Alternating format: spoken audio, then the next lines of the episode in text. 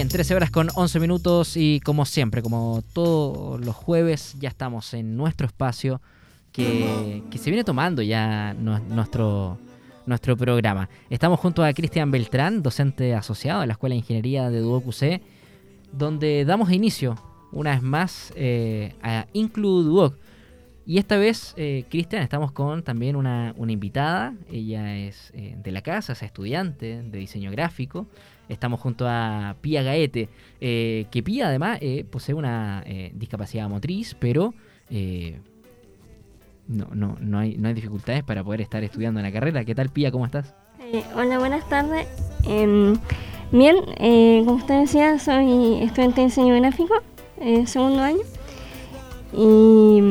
Bueno, estuve hace varios años en realidad. entré en 2000 17. Em, eh, más que nada buscando así como alguna institución que me sintiera cómoda eh, por el tema de, mi discapacidad y no em, encuentro que ha sido como súper bueno eh, la experiencia como alumno alumna acá en, el dúo. Cristian hola hola cómo están Buenas tardes a todos. Qué gusto estar acá y con nuestra querida invitada del día de hoy, Pía. Ya, antes de que eh, comencemos a conversar con, con Pía sobre su testimonio, sobre su vida, de cómo llegó, cómo escogió Duos, cómo escogió esta carrera, que estábamos recién antes de salir al aire conversando em, de algo bien importante que, a mí me marcó, me marcó mucho. La semana pasada tuvimos de invitada a Carolina Regabarren, eh, asesora de inclusión de la sede Alonso Valle, si no me equivoco. Y eh, ella quedó muy feliz con esta iniciativa. Yo les contaba a ustedes que eh, le sorprendió gratamente que acá en sede Concepción, Duoc Concepción, tengamos esta iniciativa de la radio que nos permita salir a la comunidad, dar a conocer las actividades, los proyectos, las iniciativas que se desarrollan en nuestra sede. Y tan contenta que quieren replicar esta iniciativa y quieren que trabajemos también de forma colaborativa entre distintas sedes. Así que un saludo, Carolina, si me estás escuchando, y felices, ¿no es cierto?, desde acá, desde Concepción, una de muy buenas ideas, de muy buenos proyectos de poder trabajar con otras sedes. Y bueno, tenemos hoy en día nuestra eh, invitada, Pía, queremos que tú nos puedas ir contando, relatando tu testimonio, tu historia. Primero, ¿Por qué escogiste estudiar en Duoc? ¿Por qué la, carrera de diseño gráfico? Y te escuchamos. Eh, bueno, más que nada, eh, el Duoc lo, lo, como escogí porque me habían dicho que era como bien inclusivo. Perfecto. No iba a tener problemas con mi tema de la silla de ruedas, el traslado. y ha sido súper bueno. O sea, en realidad... Yo no quería estudiar diseño gráfico, quería estudiar otra cosa, pero eso em, como que igual me iba a ser un tema, un problema porque iba a ser en otra ciudad. Tenía que irme a ah, Santiago. Tenías que trasladarte de ciudad. Claro, tenía que irme a Santiago porque yo quería estudiar teatro. wow. Mm, sí, eh, me encanta el teatro, pero eh, al final dije, no, eh, como me, me, gusta el tema de, de, las imágenes, del arte, todo eso, entonces dije, mezclar eh, lo que me gusta hacer con la inclusión.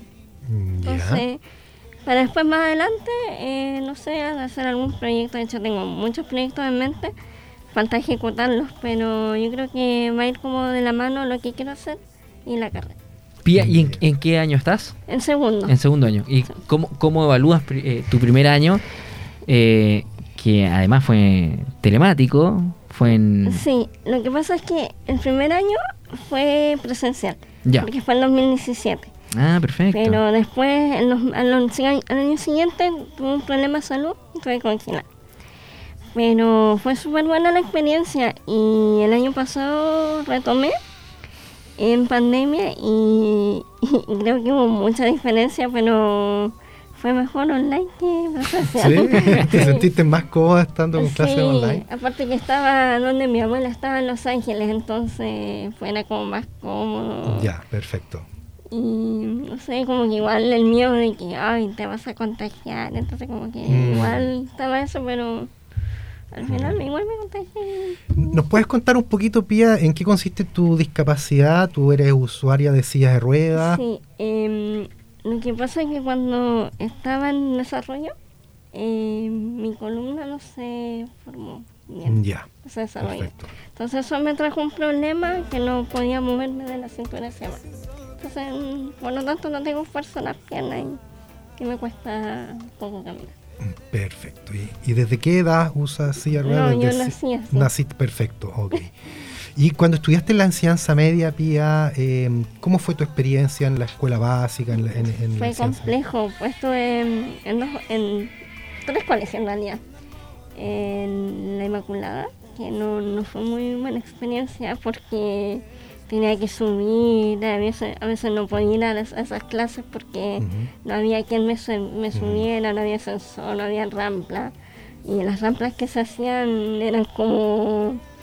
como... Sin ningún estándar, por ejemplo, Claro, eran- o no, no eran adecuadas. Claro, era como pausarlas nomás, pero incluso varias veces me caí.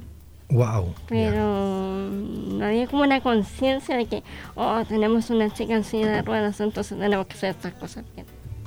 Mm, ya. Al final después me fui al, al Instituto Humanidades, Ujú. ahí como que la cosa mejoró un poco, pero tampoco mucho, pero eh, igual al final no, no seguí ahí y terminé en el Einstein, que es un colegio más pequeño.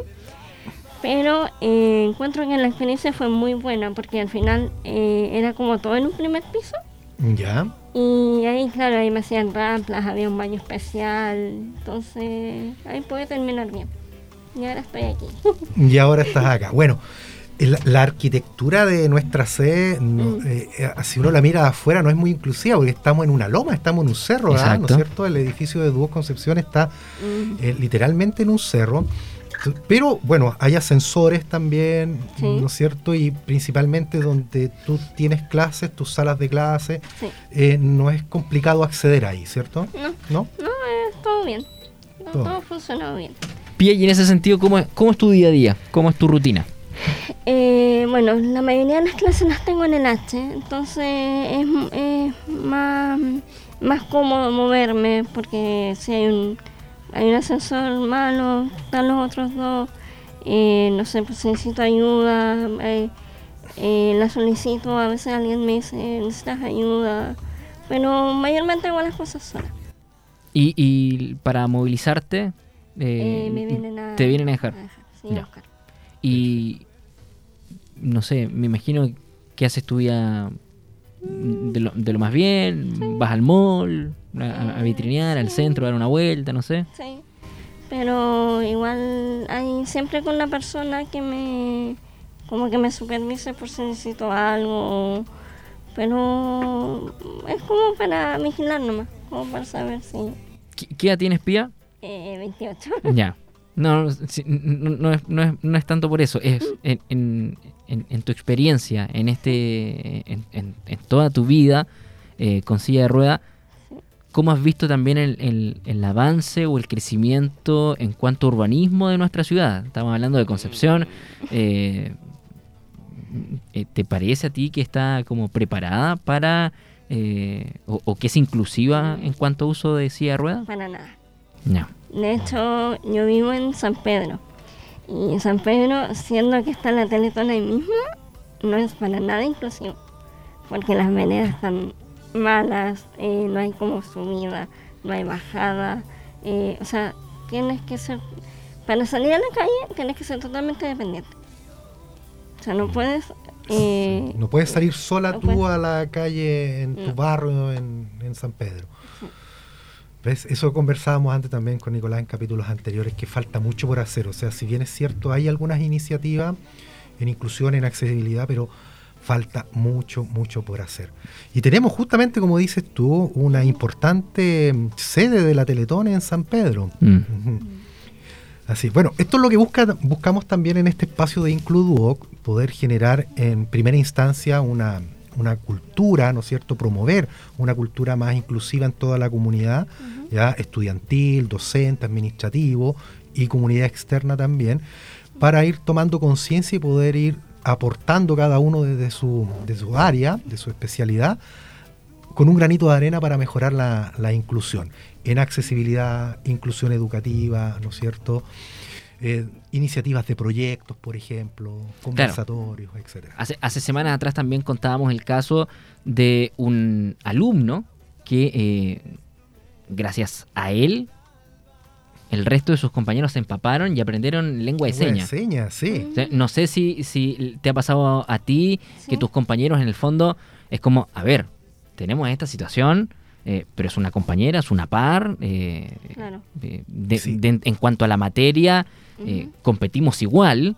eh, si, si bien hay, hay- hay una condición de discapacidad, pero, pero lo demás... mm, Claro, yo siempre he dicho, las personas que tenemos algún grado de discapacidad, de la discapacidad que sea, nosotros venimos, venimos a enseñarles a las personas que no tienen discapacidad como otra parte del mundo, por decir algo. Porque mi mundo es totalmente en usted, en usted, y así. Tienes toda Sí. la razón, Pía. ¿Y cómo te has sentido con tus compañeros? ¿Cómo notas tú el ambiente? ¿Te sientes acogida? ¿Sí? ¿Tienes Sí. ya amistades dentro de tu carrera? Sí, sí. em, igual como que al principio como que yo noto, no sé si será tan así, como que les da un poquito de miedo como enfrentarse a como a mi realidad. Como, chuta, eh, ¿qué hago? ¿La ayudo? ¿No la ayudo? Eh, ¿Se sentirá bien si le pregunto esto? ¿Se sentirá bien si no le pregunto? Como, no Ya. como Tú, percibes eso al Sí. principio. Pero ya después de que vas conociendo y entrando en confianza con estos amigos, compañeros, ya eso me imagino que no existe y, y- y- y- y todo fluye como más, más natural, ¿no? Claro. Ya se genera una relación de par, de compañeros, como Claro. cualquier otra. Sí, de hecho, de repente estamos conversando y no sé, pues, estamos por decir algo en el casino. Decía, ya, caminemos a la sala. Y yo como, ¿y cómo voy a caminar? y como, "Mm". claro, tienes toda la razón. ya, bueno, pero... Y como, se déjeme to- mejorarme las piernas, después ahí vamos. Ok, se toma con humor, ¿no? Claro. Qué bien. ¿Y tú has notado, Pía, que en este tiempo que llevas en tu carrera, que tus compañeros eh, le- le- les cambia un poco la vida la- o la, la visión, la percepción Sí, hacia las personas con Sí, discapacidad? sí. Se transforman en personas más conscientes, Mm. más empáticas con la discapacidad, Tienen- ¿cierto? como que les abre la mente, o sea, como que más allá de... de-. De su metro cuadrado, ¿cierto? Claro. ¿Te fijas? Sí, yo encuentro que eso es sumamente potente, sumamente enriquecedor. En la diversidad, porque en realidad es, es diversidad. También puede pasar si tengo compañeros extranjeros, ¿no es cierto? Hoy en día Exacto. Chile ha abierto las fronteras y tenemos muchos estudiantes en, e- en esta institución y en otras que son extranjeros, venezolanos, colombianos, haitianos. Y ahí también se, se forman los grupos, eh, Duoc también tiene un- hace una invitación donde pueden participar. Tuvieron una salida a la montaña que me dio una envidia y yo dije, ¿por qué no fue extranjero? Eh, Sí, fueron fueron, fueron a, la, a montaña, a, la- a plena cordillera con, con ropa de nieve y dije, no, qué espectacular. Sí, Qué hay- ganas de poder estar participando Hay ahí. un programa de asuntos estudiantiles, de desarrollo estudiantil, que agrupa a, a todos los estudiantes extranjeros de la sede y hacen actividades como esa, pues actividades de, de salir a conocer. Ya probablemente algunos de, de estos extranjeros en sus países no tienen acceso a la nieve Mm. y aquí estamos súper cerca, a dos Exacto. horas estamos en la nieve, ya o playa o, o- o otros lugares. Así que yo, como digo, encuentro que es sumamente enriquecedor esta diversidad que se genera. Personas, por ejemplo, en situación de discapacidad, personas extranjeras o personas de, ¿no es cierto?, que manejan otro idioma o con otras culturas. Eso enriquece al grupo humano, a- al entorno humano. De hecho, me gustó mucho la frase que, que usó Pía. Pía, yo sé que esta no es un- un- una entrevista, una conversación eh, política, pero bueno, uno, independiente o no de eh, la condición, si es que está en condición de discapacidad o no, eh, participa activamente de la, de la vida y de la sociedad civil, es ciudadano también, hay, hay elecciones dentro de poco, y, la, la- la propuesta constitucional toca en, en cinco, en seis oportunidades a las personas en discapacidad. Sí. No sé, por ejemplo, dice. A ver si lo encuentro. Está acá. Dice. eh, perdón, es el artículo 25 en el punto 4. Está prohibido toda forma de discriminación, en especial cuando se funde en uno o más motivos, eh, tales como nacionalidad, eh, o apatridad, edad, sexo, características sexuales, orientación sexual eh, o afectiva, identidad y expresión de género, diversidad corporal, religiosa o creencias, razas, pertenencia a un pueblo eh, y nación indígena o tribal, opiniones políticas y o de otra naturaleza, clase social, ruralidad, situación migratoria o refugio, discapacidad. Ahí vemos que aparece. Después, y así, hay, hay, hay distintos. ¿Qué, qué te parece que, que se incluya y, y que se mencione también eh, la, la situación también de, la, de las personas en, en situación de discapacidad? Sí, está bien, porque al final eh, somos parte de una sociedad, no como eh, antiguamente que se nos escondía Sí. directamente. Y como, eh, tenemos que esconderlo porque es poco menos que un monstruo. ¿Qué va a decir la gente también? ¿Qué va a decir la gente? El que dirán, Claro, como Pero- un bicho raro, ¿no? si somos personas, o sea, ¿por qué nos tienen que andar escondiendo? Así Porque pertenecemos a, un, a un- una parte mínima de la sociedad, nada que ver. No, no me gusta eso. Pía. Pía, al cierre, ¿cuál es tu llamado? ¿Cuál es tu invitación? Eh, puede que nos estén escuchando algunas personas que eh, tengan alguna, alguna situación de discapacidad, eh, que les interese estudiar o retomar su estudio. eh, no sé, que, cómo, según tu experiencia, cómo ha sido también acá en nuestra sede, que claro, contamos con dos edificios. digamos que uno, uno está más adecuado que el otro, pero, pero dentro de tu experiencia, ¿cuál sería también el llamado para, para esas personas? Valor y, y si quieren estudiar algo y tienen posibilidades que lo hagan, o sea, no, que no tengan miedo de lo que te vaya a decir las sociedades porque tengan alguna discapacidad, te miren como un bicho somos personas y nadie tiene el derecho de decirnos algo por tener eh, algo, ya sea porque nacimos así o tuvimos un accidente. Es lo que nos tocó vivir y tenemos que vivir con eso. Pía Gaete, estudiante de diseño gráfico, te quiero agradecer eh, tu participación, que hayas venido también a este espacio de Includuoc y como siempre, Cristian Beltrán, docente asociado a la Escuela de Ingeniería de Duoc UC, gracias también primero por esta iniciativa, por este proyecto, el Includuoc, eh, y, porque se ha generado este lazo también con este espacio en el programa, en la radio.